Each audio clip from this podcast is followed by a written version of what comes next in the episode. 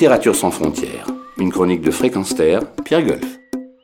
À une dizaine de kilomètres du Vésuve et un demi-kilomètre de la mer, Pompéi fut une cité avec ses rues bordées de maisons, ses thermes, plus de soixante tavernes, son amphithéâtre, le forum, la maison des Pygmées, la maison bar d'Amaranthus, le temple de Vénus, celui d'Isis, une boulangerie, des bâtiments municipaux et son célèbre lupanar, Tel est le décor d'un chapitre de l'essai Les cités disparues d'Annalie Newitz paru chez Calment Lévy. Un constat particulièrement intéressant à la lecture de cet ouvrage.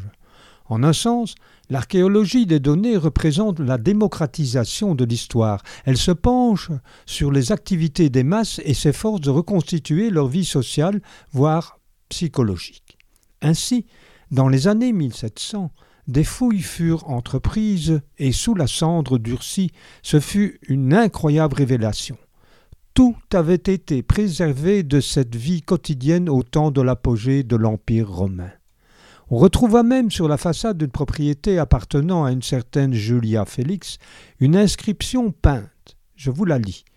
Allouée dans le domaine de Julia Félix, fille de Spurius, Élégante suite de bains pour clientèle de prestige, taverne, mezzanine et appartements à l'étage pour un bail de cinq ans.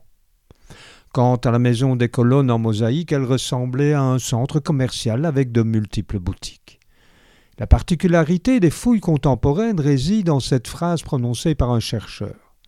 Pour moi, l'important n'est pas les Césars ni autres empereurs, sur qui nous en savons déjà trop, mais les gens dont nous ne savons rien. Même si nous ne connaîtrons jamais leur nom, nous pouvons essayer de reconstituer un peu leur vie.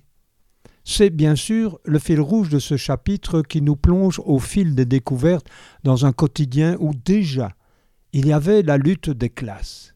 Ainsi, un individu né esclave à Pompéi pouvait gravir les échelons et parvenir presque au sommet de la hiérarchie sociale, alors qu'un conflit éclata entre nantis et démunis pour l'accès aux plages. Et précise l'auteur, Pompéi trépassa au beau milieu d'un litige qui opposait riches et pauvres, hommes et femmes, immigrants, romains et autochtones. Assurément, il n'y a rien de nouveau en ce XXIe siècle. Retrouvez et podcastez cette chronique sur notre site fréquenceterre.com.